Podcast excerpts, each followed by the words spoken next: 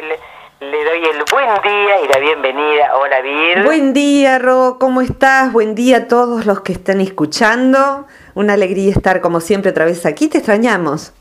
Volvimos. ¿eh? Volvieron y te extrañamos. Esto es así. Bueno. El público lo dice. Muchas gracias. Eh, creo que amasamos un tema para poder compartir con, con la gente. ¿no? Vos lo amasaste. Yo lo propuse y vos lo amasaste, que me parece que estaría bueno, ¿no? En este, creo que este, sí. a esta altura de la vida que estamos viviendo, cómo uno idealiza a otras personas y qué es la, cuál es la consecuencia de la idealización, ¿no es cierto? Con gusto, sí, salió de una, de una mesa en donde íbamos hablando de la vida y todo lo demás, como dice Woody Allen, y salió el tema de las idealizaciones. Eh, mi hermano planteaba, les cuento a los oyentes, em, lo que pasa cuando eh, alguien conoce personalmente a un artista, sobre todo los más mediáticos, ¿no? un actor, un cantante, y la desilusión que se produce. Y separa así la palabra, porque sí, lo que se produce es una desilusión, es decir, que hay una ilusión que necesita quebrarse, pero eh, como seguramente la mayoría no es que le suceda todos los días de conocer a un gran un artista mediático o alguien destacado. Eh, es una persona común también. Que es una persona común, exactamente, y hacia eso va. Eh, mm, pero la idealización acontece siempre en nuestra vida. Y donde más acontece es en el área de los afectos más profundos. Hay un, una instancia de idealización cuando uno se enamora. Eh, y también de desilusión, por supuesto. Hay una instancia de idealización, por ejemplo, bastante común de padres a hijos, eh, que en algún momento, sobre todo en la adolescencia, se genera la desilusión. Hay una idealización también de padres hacia los hijos, que después el muy desgraciado termina siendo el que él le daba la gana y no el que uno esperaba. Entonces, bueno, sucede que uno tenía un ideal de lo que el hijo tenía que llegar a ser y el otro que se le ocurre tener un destino propio termina siendo otra cosa. Entonces, la idealización se juega siempre en nosotros los humanos. Idealizamos también a nuestros profesores. Ahora, ¿por qué? ¿Por qué pasa esto? Es un mecanismo natural eh, y, nos pasa también en el área de eh, aquellas personas que tienen un conocimiento del cual uno carece. Por ejemplo, con los terapeutas, idealizamos al terapeuta, a veces idealizamos a algún profesor, alguna maestra, algún profesor de algo que estemos aprendiendo, de música, de lo que sea, en forma privada, o eh, los profesores de la escuela que hoy más bien padecen la falta de respeto que la idealización, pero algunos son idealizados también. ¿Cómo funciona este mecanismo? Que es la, primera pregunta que viene a hacer, ¿no? ¿Y por qué? ¿Por qué lo vivimos? ¿Y cómo liberarnos de, sus consecuencias? Porque la idealización casi tiene, casi tiene un único fruto que es el dolor. Hay un fruto dulce de la idealización, que es, eh, sobre todo cuando no se termina de romper esa idealización, que es que hay personas que idealizamos, pero que nos inspiran. Eh, idealizamos también a los muertos, que son altamente idealizables, desde Gardel a San Martín eh, o a cualquiera, no sé, cualquiera que, ha muerto puede ser un héroe, por ejemplo. Eh, entonces también decimos, fíjate, se, inspira en ideales. Los ideales no solo son abstractos, sino que son personas. Y alguien subió a un escenario a cantar porque se inspiró en, no sé, León Gieco, y León Gieco se inspiró en Bob Dylan. Y alguien se inspira en otro, y está bueno en ese sentido, porque ahí hay un ideal que el otro encarna por un momento y uno dice, yo quiero como esta persona, vivir como esta persona, yo quiero ser psicólogo porque mi terapeuta es una persona eh, despierta, amable, resuelta, decidida me gustaría ayudar hacia la gente. Entonces, los ideales sirven para inspirarnos, por un lado, sirven para conectarnos cuando es, por ejemplo, en el amor. Idealizamos al otro y si no fuera por la idealización, imagínate, dos personas se encuentran, se ven exactamente como son. Lo más probable es que no se forme ninguna pareja. Eh, y eso sucede en particular, fíjate, cuando una persona ya es más adulta, sobre todo si tuvo la buena suerte de madurar, ya cuando vamos madurando idealizamos menos porque conocemos más lo que hay detrás del mostrador en todos los rubros. Entonces, esa falta de idealización en general produce también la ausencia de enamoramientos así de flash, que suceden más bien cuando uno es inmaduro, cuando uno es más jovencito. Los enamoramientos de la adultez transitan más por las filas del amor no de la, de la proyección, no de la imaginación, sino que uno va conociendo a alguien, lo conoces, lo conoces, lo conoces y terminas amando. Eso es el amor más maduro. Pero al principio está esto otro. ¿Y qué es la idealización? Primero, para poder comprender sus efectos y cómo ir trabajando para que no nos genere dolor, necesitamos saber que la idealización es un tipo específico de proyección. En psicología se llama así. ¿Y qué es una proyección? Se llama así por las proyecciones de las diapositivas, por ejemplo, o de una película. Si uno pone una película o una diapositiva sobre una pared blanca, por ejemplo, y eh, se han filmado, ¿sabes?, las primeras películas con con movimiento, ya no fotos, eh, como en, una de ellas se había filmado un tren que venía hacia la cámara y cómo cuando se proyectó esa primera, por primera vez esa película, el público salió de los asientos, salió de las butacas porque interpretó que el tren podría pasar por encima de ellos. Entonces, em, en la proyección de una película hay algo allí que en verdad no está. Allí lo que es una pared blanca o una pantalla. Cuando proyectamos mentalmente, lo que hay está dentro nuestro. Y allí afuera, en este caso una persona, es como una pantalla para mis proyecciones. Hay veces en que las proyecciones son de cosas nefastas que tenemos dentro y por ahí ponemos en una persona algo feo que esa persona no tiene o no lo tiene en esa dimensión. Sería lo contrario de la idealización. Pero como nuestro tema de hoy es la idealización, primero digamos que es una proyección de algo que yo tengo dentro. ¿eh? ¿Y qué es esa cosa que yo tengo dentro? Tengo ideales. Entonces, dentro de mí aún hay un ideal, por ejemplo, de cómo debiera ser un varón del que yo me enamore. Entonces, dentro mío a veces hasta eh, innatamente nací con esa idea, nací se dice con ese arquetipo de cómo debiera ser un varón, de cómo debiera ser una mujer. Entonces cada uno en su enamoramiento tiene como una matriz, ¿eh?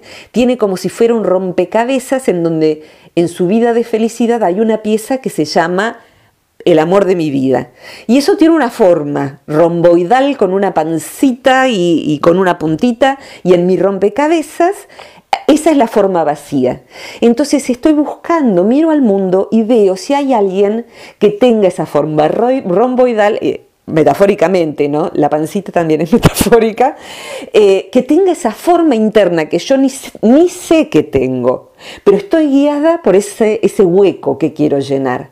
Entonces, cuando me parece que alguien más o menos sería, eh, le presto atención. Y hay veces en que ese más o menos está a mucha distancia de la pieza real. Pero como yo quiero llenar ese lugar dentro mío, porque así siento que voy a tener felicidad, entonces, si el otro no tiene exactamente la forma de la pieza, a veces no la tiene en absoluto, convengamos. O se acerca. Eh, se acerca así lejanamente, lo que vamos a hacer es investirlo, a ver, adornarlo con los atributos que esa persona lamentablemente no tiene. Pero yo quiero llenar mi pieza, yo quiero llenar esa pieza del rompecabezas que me falta, porque si la lleno siento que voy a ser feliz. Entonces, la verdad, el otro no es tan trabajador como a mí me gustaría que fuera. Pero, ¿sabes qué? Es tranquilo, le gusta disfrutar de la vida, él se levanta, hasta las 10 él no se levanta porque disfruta de, ¿no? Entonces, hasta investimos lo que podría ser un defecto como una virtud. De hecho, eh, vos sabés que yo he sido terapeuta por 30 años, en este momento no lo soy, soy docente solamente, pero he escuchado tantas historias en 30 años. Y te diría que las personas se separan en un alto porcentaje por las mismas razones por las que se unieron. Es decir, que solo que esa, eso que antes era algo valorable se volvió algo deplorable para la percepción de quien está decidiendo separarse. Entonces, la expresión, ella es tan suelta, es tan divertida, siempre tiene algo bonito para contar, siempre tiene termina siendo, no para de hablar, no hay un poco de silencio que ella ya está y te cuenta 30 veces lo mismo y no para de moverse, ¿sí? Entonces, él es tan sobrio, siempre da una respuesta inteligente, siempre se detiene a pensar y cuando abre la boca te dice la palabra justa, y por eso se unieron, pasa a ser, el tipo no se baja de la cabeza, todo lo mentaliza, todo lo racionaliza, no hay espacio para el sentimiento en el me entendés, eso es lo que se dice en terapia. Es decir, que ese atributo se lo invistió de un valor y termina siendo un disvalor. Pero ¿y cómo funciona eso hasta que llegamos a idealizar? Entonces, primero estamos diciendo, funciona como una proyección de una diapositiva, de una película, y la pantalla es el otro. Si se trata de idealizar, ponemos allí, entonces, atributos que tiene esa pieza faltante dentro mío, ese arquetipo de lo que sería el otro. Y también proyecto en el otro eh, cosas que he visto en lo que imaginé que podría ser bueno en mi progenitor, en mi papá, en mi mamá. Entonces proyectamos, si es en la pareja, atributos de nuestros papás. Entonces nos enamoramos en parte de aquello que hemos vivenciado como amor de parte de los papás. Y cuando se trata, y ahora salto de rubro, cuando se trata de idealizar a un artista, eh, allí se juega todo eso eh, en, una medida extraordinaria, porque hay una distancia inmensa entre el artista y uno. Entonces uno lo endiosa, eh, eh, también sucede hoy en día con los futbolistas y otros deportistas, y le adjudica cualidades solamente buenas las magnifica a un, a un nivel inmenso y sí lo endiosa, pero es a la idolatría. A la idolatría, lo convierte sí en un ídolo. Y para convertir a alguien en un ídolo tenemos que tomar una tijera y cortar cualquier defecto. No está permitido, es como un dios y un, un dios en nuestra cultura sobre todo no puede tener defectos. Entonces, cuando alguien es artista, y tengo la suerte de tener en mi cercanía a varios, porque he trabajado mucho con artistas, es un peso inmenso eso, es un peso inmenso porque le quitamos la posibilidad de ser como es.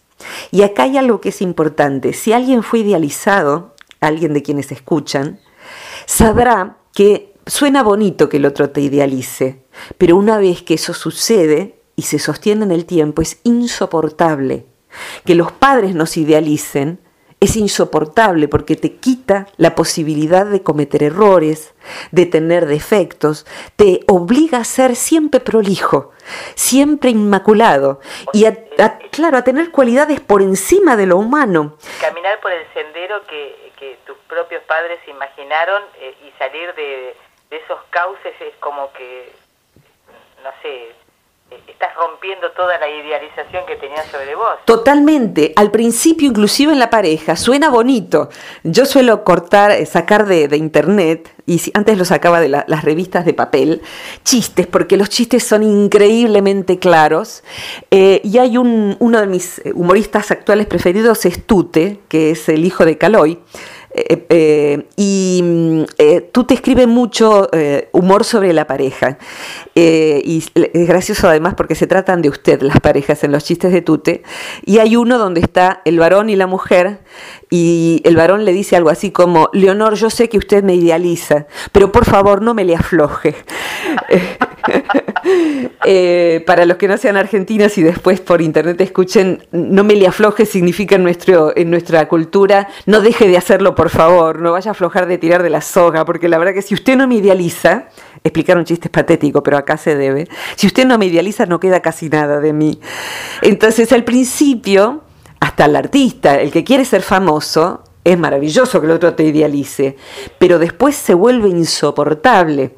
Alguna vez me ha tocado estar con, eh, en viaje con un artista eh, conocido cuyo nombre no daré porque son varios y, cada uno tiene su vida, pero esta persona estaba simplemente sacando fotos en medio de la naturaleza y hay veces en que esa idealización del artista, del artista, de la, figura pública, digamos, no los dejamos vivir entonces en medio de la foto se le acerca alguien ahí en medio de la nada y le dice, che, vos sos fulano de tal.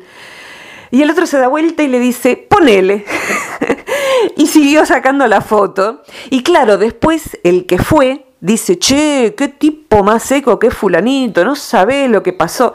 Déjalo en paz, déjalo vivir eh, y déjalo ser quien es. Si tiene mal carácter, tendrá mal carácter. Si quiere estar solo, quiere estar solo.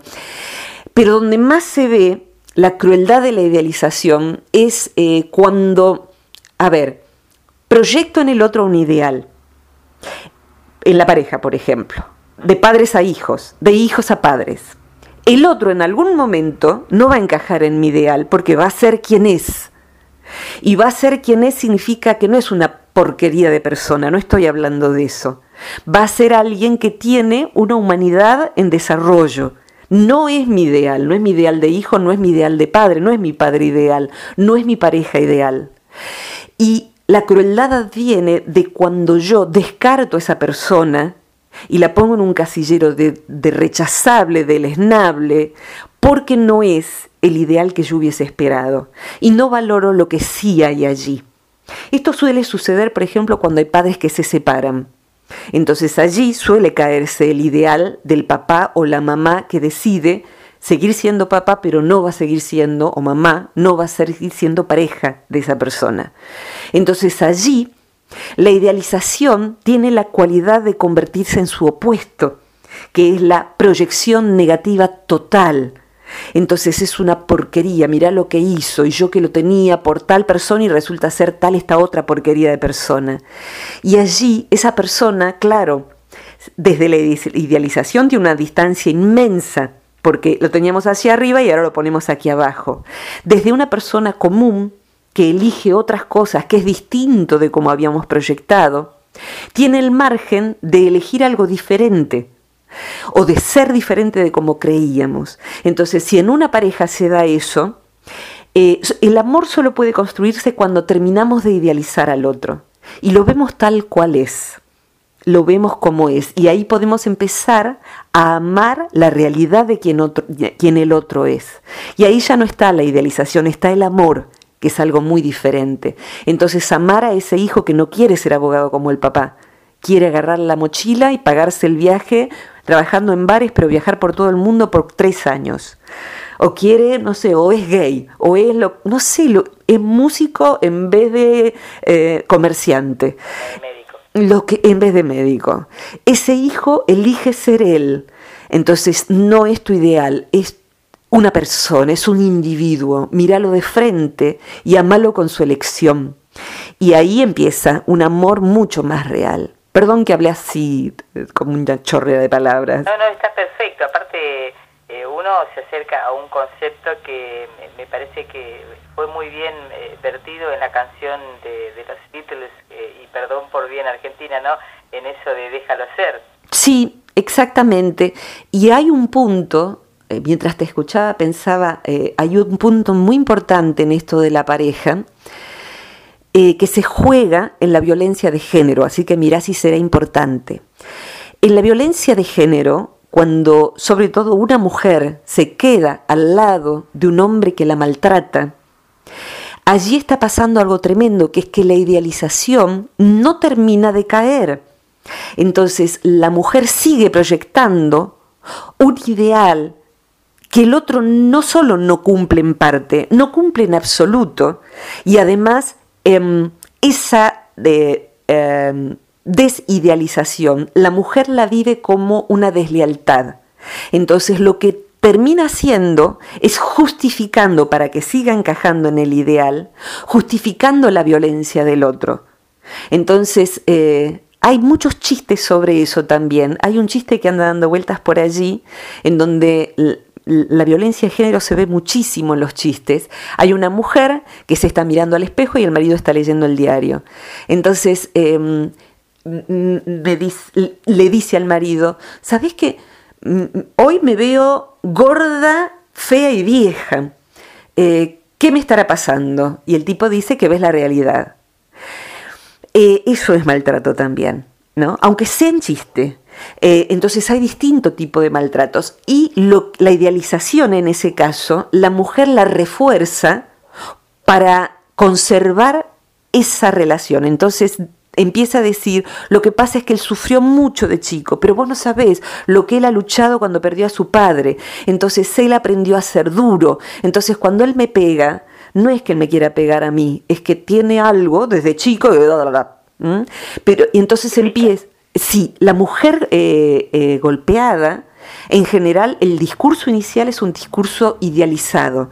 Primero se permite decir todo lo que el otro hace, recorta información porque siente que es desleal al otro, y luego la segunda parte de una sesión, por ejemplo, es explicar el pero.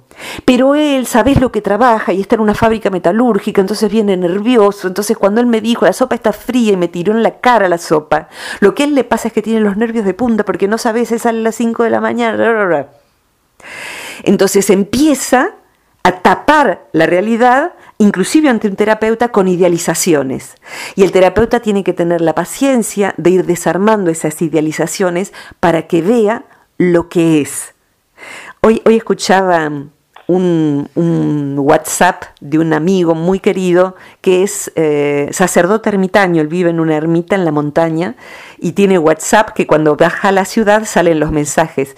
Y él decía algo muy importante que es yo obedezco a la realidad. Y te diría que es como el modo de desidealizar para hacer contacto con lo que hay. Obedecer a la realidad. A ver, ¿quién es esta persona? Y allí uno dice, esta persona no es mi ideal es de esta otra manera y yo la amo, así como es. Amo a este papá, amo a este hijo, amo a esta pareja, amo a este amigo, amo a este artista. O esta persona, obedeciendo yo a la realidad, es de esta manera, de modo tal que, aunque sea mi papá, yo lo voy a poner a 15 kilómetros de distancia y a una vez en el año vernos si es necesario, porque es una persona que ha abusado de mí, por ejemplo. O esta persona es mi pareja y obedeciendo a la realidad, yo no tengo que estar con esta persona porque me lastima y soy muy infeliz. Esta persona no tiene que ser mi amigo. O esta persona, si obedezco a la realidad, tiene todo esto que yo le puse encima y pobre, no es. Pero tiene todo esto otro y la vuelvo a elegir. ¿eh? Hay un punto en donde esa obediencia a la realidad o la gestionamos nosotros o nos va a pasar por encima como una planadora porque vamos a tener al lado a alguien que nos va a dañar, nosotros nos vamos a estar dañando, porque no estamos queriendo ver lo que es. Y una vez que uno ya empieza a madurar, digamos que si uno es un adolescente, vaya y pase. Y a medida que los años pasan, uno ya se tiene que volver responsable de sus idealizaciones. ¿eh? ¿Estás por allí? Estoy acá eh, prestándote atención. Ok, ok. No sé si tenés alguna pregunta o, comentario de tus hermosas... después te voy a, cuando vos con... No, no, básicamente esto es como... El concepto, eh, eh, porque yo pensaba lo siguiente, cuando nosotros empezamos la charla, todo comenzó con el tema de la idealización hacia un artista. Sí. Entonces yo pensaba lo siguiente, con respecto al artista. Hay un momento en que el artista necesita de la idealización a pesar de sentirse por ahí acosado, hasta que llega a un punto de, auge que, necesita ¿no? para seguir caminando ese, ese sendero, digamos, de lo artístico. Y después eh, hay un punto en el cual, eh, del culminante, necesita bajar, digamos, esa idealización por parte del público para poder este, seguir siendo un humano, un, sin duda, sin duda. Em, es un proceso además muy humano, o sea que el proceso de necesitar ser idealizado obedece en la primera mitad de la vida a carencias de amor que uno tiene. Uno entiende que la idealización es lo mismo que el amor y en verdad es casi lo contrario, porque están amando a alguien que no soy yo. Entonces, hay artistas o personas en general que se quedan en esa etapa para siempre, la de necesidad de eh, eh, que el ego sea alabado, alabado, alabado, y no hay otra cosa, y son pobre gente, son pobre gente. Y hay artistas que atraviesan esa etapa, se bajan de ese pedestal y aman ser del llano porque lo son, ser simplemente personas que trabajan de cantantes. Eh, hay personas que eh, fíjate vos, Edith Piaf, Edith Piaf por ejemplo, eh, usaba siempre la misma modesta ropita. Uno ve documentales y ella decía que ella no quería otro tipo de ropa porque no quería que prestaran atención a su vestimenta sino a su canto. Ella era devota de su canto, no de la imagen de sí. Y me parece ya un punto extraordinario, eh, pero hay, hay como puntos intermedios y te diría, ¿cuál es el punto mejor? El punto mejor es donde un artista o una persona, cualquiera de nosotros, da lo mejor de sí, recibe la felicidad del otro con lo que uno esté dando, no, no evade el tomar ese agradecimiento y esa alegría del otro con el que manifiesta en un aplauso, por ejemplo. Por mi trabajo yo doy conferencias, vos sabéis que también hago recitales de poesía, canto, y yo disfruto mucho de estar en el escenario. Disfruto de ver al otro disfrutar y disfruto, aprendí a disfrutar del otro cuando viene, me abraza, me dice que lloró, que se alegró, que se acordó. Y después todo termina y yo me voy a casa en paz y me encanta que la gente me conozca tal cual soy. Y también sé que viene la idealización eh, y yo no la puedo evitar y no, no puedo hacer mucho para evitarla, pero solo puedo mostrarme como soy. Y yo no soy responsable de la idealización del otro porque no la quiero producir. Si sucede, no tengo posibilidades más que contar las metidas de pata que yo hago, los errores que yo cometo, las dificultades que todavía tengo. Y si sucede la idealización, cada uno la tendrá que trabajar en su lugar. Pero, el hecho de que vos muestres, eh, eh, lo digo porque yo sí. también de espectadora en tus espectáculos, y que vos muestres que sos un ser humano común y corriente como cualquier otra persona, este, hace que eh, el, el que te idealiza sepa que vos podés tener los mismos defectos y también las virtudes que puede tener cualquier otra persona. Sí, sí, y de todos modos, fíjate vos, el la idealización sucede igual eh, y te puedo asegurar desde ese lugar eh, que, me toca de, de, ser idealizada como docente, como lo que fuere, Em, el precio que he pagado cuando he cometido un error o el otro interpretó que era un error, no te puedo explicar. O sea, eh, si, si, hubieran merecido, suponete, un, no sé, un, un coscorroncito en la cabeza, me han puesto una 45 en la 100. O sea, como yo hice de semejante cosa, yo Virginia Gowell. O sea, eh, he pagado precios carísimos por algo que debió haber ameritado, eh, inclusive a veces sin duda que si el otro se lastimó con algo que yo hice, pido disculpas. Y el algo pudo haber sido, mira, no pude cumplir con un plazo, no pude hacer esto y decirlo inclusive. Pero cuando el otro está desde la idealización, es cruz y raya, es fatal. Así que no me quiero imaginar lo que le debe pasar a los que son famosos de verdad, que yo no lo soy. Y no quiero, ¿sabes qué? Dejar pasar un punto en particular, que sería, nosotras cuando hablamos, viste que sale el tema para la próxima columna, me lo voy a anotar ahora, vete una libretita. Me gustaría señalar aquí, y para dejarlo para otra, otra vez, porque es un tema grosísimo, qué sucede cuando uno idealiza a los maestros espirituales. Porque si el virus, si la epidemia es del dengue y del Zika y de no sé cuánta peste anda suelta, la verdad, yo le tengo más miedo que al mosquito a los maestros espirituales. Eh, el maestro espiritual, entre comillas, la verdad que yo que he andado entre por mi psicología, que mi línea de psicología que, que toma en cuenta la espiritualidad, me ha hecho andar entre cuanta cosa espiritual anda suelta, andado entre lamas, entre cristianos, entre judíos, entre eh, hindúes eh, y, otros que sin ser de una religión específica eh, se erigen en su propia secta. O sea, se levantan una mañana y dicen, canalicé, me bajó, que yo soy maestro, como dice Cartoil, así nomás hoy tan famoso, y empieza a facturar el maestro que ni te cuento. Entonces hay maestros espirituales por todos lados que escriben libros y que salen por Facebook y salen por... Es una industria, una industria. Y cuando eso se constituye en una secta, ¿qué ese sería?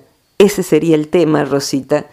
Em, allí la proyección profunda de idealizaciones se vuelve de una patología increíble y el maestro en cuestión, si es un desgraciado o una desgraciada, nótese que me enoja mucho el tema, muchísimo, muchísimo. He visto mucha más gente eh, lastimada eh, eh, abusada en su buena voluntad, en su economía, en su sexualidad, por esa gente, por esa gente, colonizada en su interior por esa gente, porque allí se produce la idealización.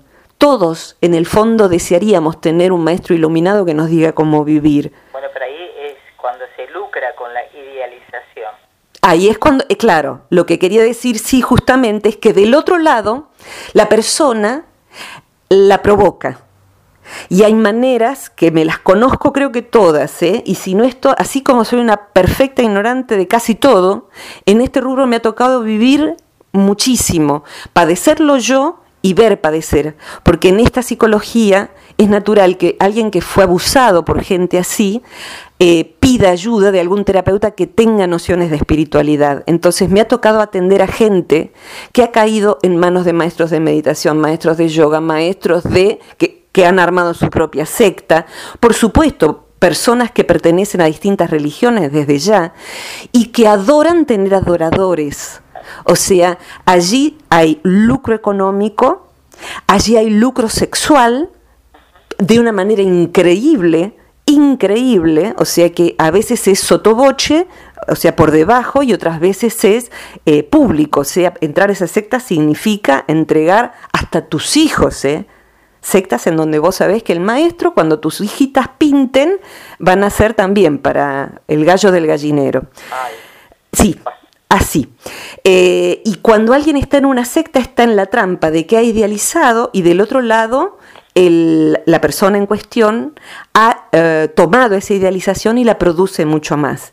Y podría hablar de cómo se hace eso, cómo obra una persona así y cómo eh, estropea la vida, a veces para siempre de alguien, ¿eh? Y para siempre, para siempre.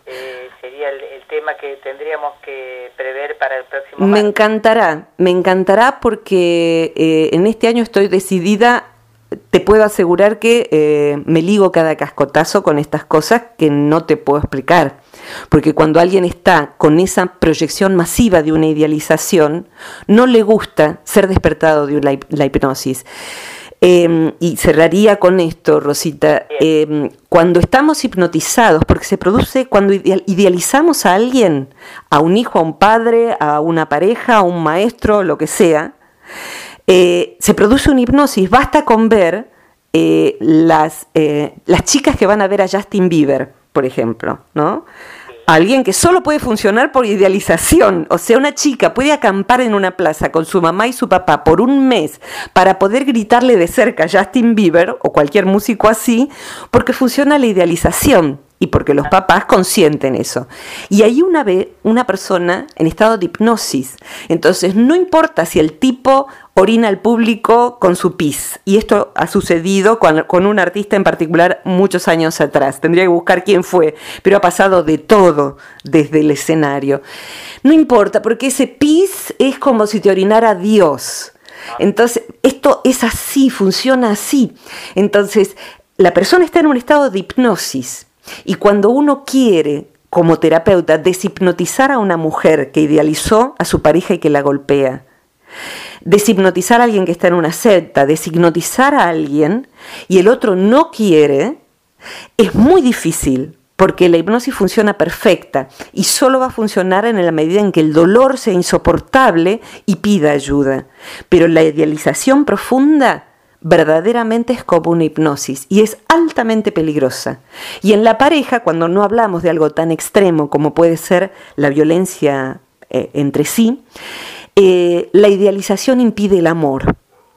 Idealizar a un hijo y creer que porque es gay y no me va a dar la, mi nuere casarse de blanco y los nietitos todos en orden, eh, más chico y más grande y que iban a ser todos artistas y qué sé yo, y resulta que el otro me dice mamá soy gay o mamá eh, yo no me quiero casar o mamá yo no quiero, lo que fuere o papá, la desidealización eh, necesita ser producida porque hay padres que dejan de tratar a un hijo que se decide a ser el mismo. Entonces allí el terapeuta tiene que trabajar para decirle, señora, señor, eh, para ejercer el amor va a tener que dejar de esperar que su hijo sea quien no es, porque usted le está faltando el respeto. Por último, idealizar a alguien es faltarle el respeto.